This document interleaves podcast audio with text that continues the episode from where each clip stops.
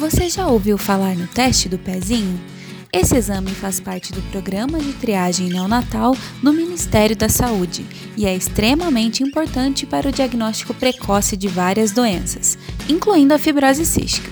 Por isso, nesta edição do podcast Conversando sobre a Fibrose Cística, a equipe do Unidos pela Vida, Instituto Brasileiro de Atenção à Fibrose Cística, trouxe informações importantes sobre o teste do pezinho.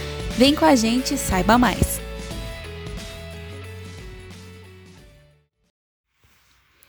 Gratuito e obrigatório para todos os recém-nascidos brasileiros, o teste do pezinho faz parte do programa de triagem neonatal do Ministério da Saúde.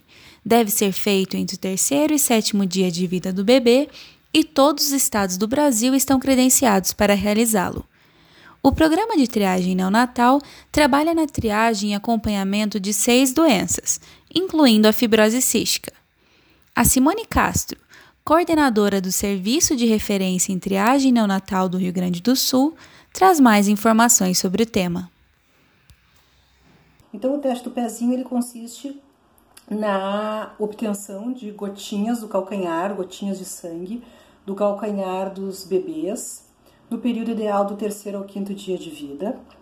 Uh, ele uh, é inegável, é, ele é uma punção, então causa uma pequena dor, mas a gente tem o entendimento de que essa dor é totalmente superada pela importância do teste e pelo que nós conseguimos obter de informações a partir então desta coleta de sangue. Né? Então ele deve ser realizado do terceiro ao quinto dia de vida, porque o grande objetivo do teste do pezinho é o diagnóstico precoce. Então, tempo é um fator fundamental em todo o processo da triagem nós uh, trabalhamos com a perspectiva de fazer um diagnóstico de doenças congênitas, uh, principalmente né, do grupo que a gente está falando da rede pública, numa fase assintomática dos nossos bebês.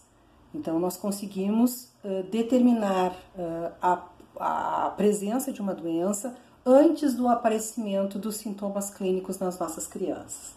Tá? Por que, que o teste do pezinho, então, é tão importante que seja realizado do terceiro ao quinto dia de vida? Como eu comentei, o teste do pezinho é uma soma de tempos. E o primeiro tempo é, que nós contamos, é a idade do bebê no momento da coleta. Nosso grande objetivo, não só no diagnóstico da fibrose cística, é que nós tenhamos o fechamento completo de todas as informações até o 15º dia de vida do nosso bebê. Então, nós temos a idade que o bebê coleta, nós temos depois um tempo de transporte entre esta coleta até a chegada no laboratório que vai realizar esses exames. Nós temos o tempo do laboratório que vai fazer o processamento dessas amostras.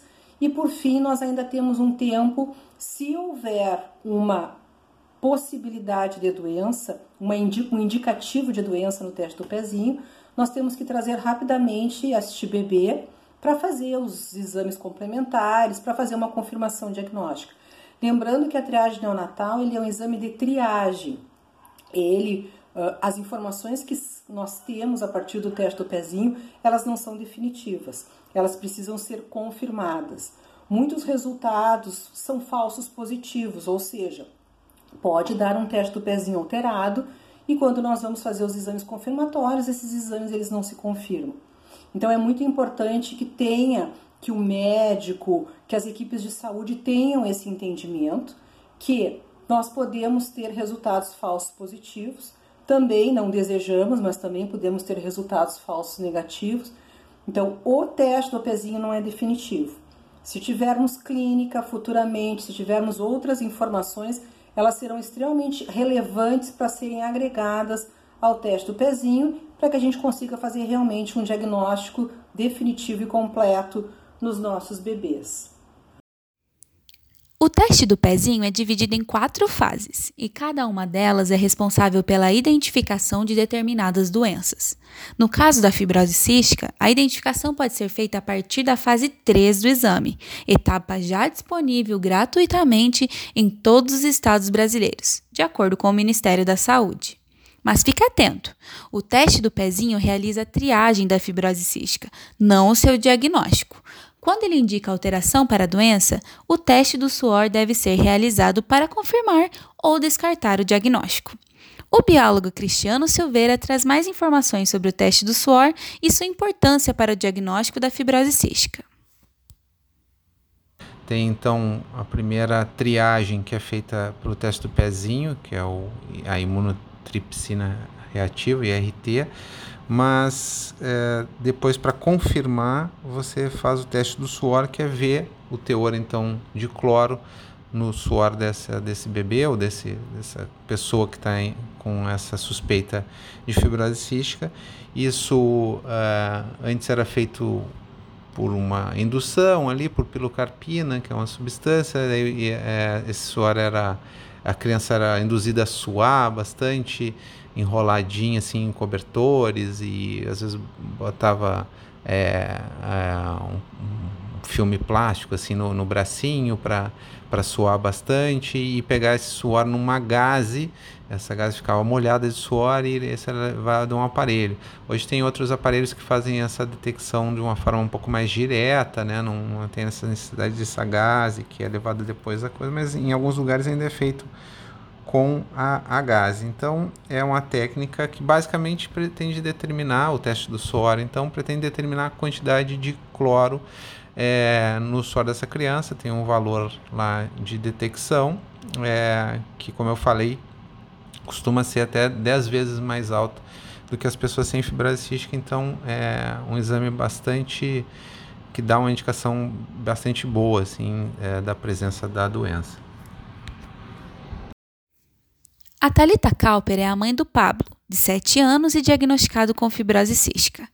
Graças ao teste do pezinho, ele foi diagnosticado precocemente, aos três meses de vida, aspecto que fez toda a diferença para que a busca pelo tratamento adequado tivesse início o mais rápido possível. O teste do pezinho foi fundamental para o diagnóstico e tratamento precoce de fibrose cística do Pablo. Quando ele tinha 20 dias, recebemos o resultado do primeiro teste e em seguida foi feita a coleta para a contraprova. A essa altura, ele já apresentava alguns sintomas da doença, como diarreia e perda de peso. A partir do segundo resultado positivo para fibrose cística, nós já fomos encaminhados para um ambulatório de referência, onde foram feitas as primeiras consultas e exames que fazem parte do protocolo de diagnóstico e tratamento. Aos dois meses, o Pablo já estava recebendo o tratamento adequado. Hoje ele tem sete anos, é uma criança super saudável que leva uma vida normal. E isso só foi possível porque a fibrose cística foi identificada através do teste do pezinho. Eu nem imagino o que seria da vida e saúde do meu filho se não tivéssemos feito esse exame. Infelizmente, não são todas as pessoas que conseguem um diagnóstico precoce para a doença. Foi o caso da Leda Cristina, de 41 anos e diagnosticada com fibrose cística tardiamente, aos 22 anos. Na época em que nasceu, o teste do pezinho ainda não fazia a triagem da fibrose cística, como acontece nos dias de hoje.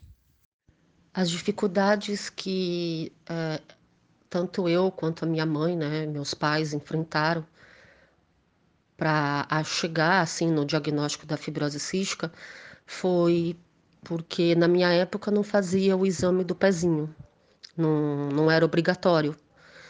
E se hoje poucos médicos é, é, é, conhecem a fibrose cística, naquela época, então, menos ainda, né? Eu comecei a ter sinais de, de, de pneumonia, é, diarreia constante com oito meses. Aí tratei a, a, infância toda, até os 14, como bronquite. É, às vezes eu passava no proctologista, falavam que era colite ou que eu estava comendo muita é, bobagem, criança come bobagem, essas coisas. Aí até me cortaram é, é, alimentos que faria bem por causa da fibrose cística, me cortavam, que era leite integral, me cortaram é, comidas calóricas, gordurosas, que para ver se eu fazia, né, tinha menos diarreia. E toda vez que eu tinha um, um, uma pneumonia, era bezetacil, é, internada nunca fiquei. Mas aí com 14 anos, que eu fiquei mocinha, Eu acho que todo o organismo mudou, aí eu fiquei muito ruim. Só que dos 14 até os 22, é, me tratavam só como bronquiectasia e também tuberculose. Fiz tratamento para tuberculose duas vezes e também tratando a bronquiectasia. Passei a adolescência com muita falta de ar, tosse o tempo todo. E com 22 anos, é, o principal sintoma da, da fibrose cística apareceu, porque até então eu não tinha o suor salgado, é, eu não ficava com, com, com sal na pele. Aí com 22 anos começou a aparecer o sal. Aí o meu pneumologista é, pediu o exame do suor, ah, foi onde apareceu o diagnóstico da fibrose cística. E aí de lá para cá comecei o tratamento com a doutora Neiva na, na Santa Casa aqui em São Paulo. E aí foi onde eu comecei a entender qual era o meu verdadeiro problema de saúde. Nossa, o teste do pezinho é, é o principal. Pra, ali é o pontapé inicial, tanto para a família, quanto para a criança, quanto para o médico, começar já o tratamento é, e ter a certeza né, daquele diagnóstico de que é aquilo mesmo, porque pelo menos assim não sofre a criança, não sofre os pais, porque pelo menos sabe que agora o tratamento é certo e é para aquela doença mesmo. É, e para confirmar só o teste do pezinho seria o exame do suor. Aí os dois juntos têm um tratamento sério, certo, para poder conseguir levar a doença adiante, né? Eu acho muito importante o, o teste do pezinho. Então vamos relembrar.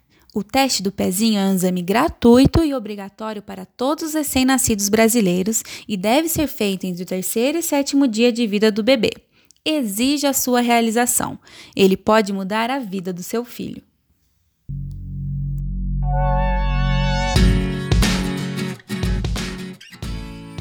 O Instituto Unidos pela Vida trabalha para fortalecer e desenvolver o ecossistema da fibrose cística no Brasil, por meio da realização de projetos nacionais relacionados à comunicação e suporte, incentivo à atividade física, educação e pesquisa, desenvolvimento organizacional, advocacy e políticas públicas. Saiba mais sobre o nosso trabalho em www.unidospelavida.org.br. Se preferir, entre em contato conosco pelo telefone DDD 41 996369493 ou pelo e-mail contato unidospelavida.org.br. Agradecemos imensamente a sua audiência até aqui e te esperamos na próxima edição do podcast Conversando sobre Fibrose Cística. Até lá!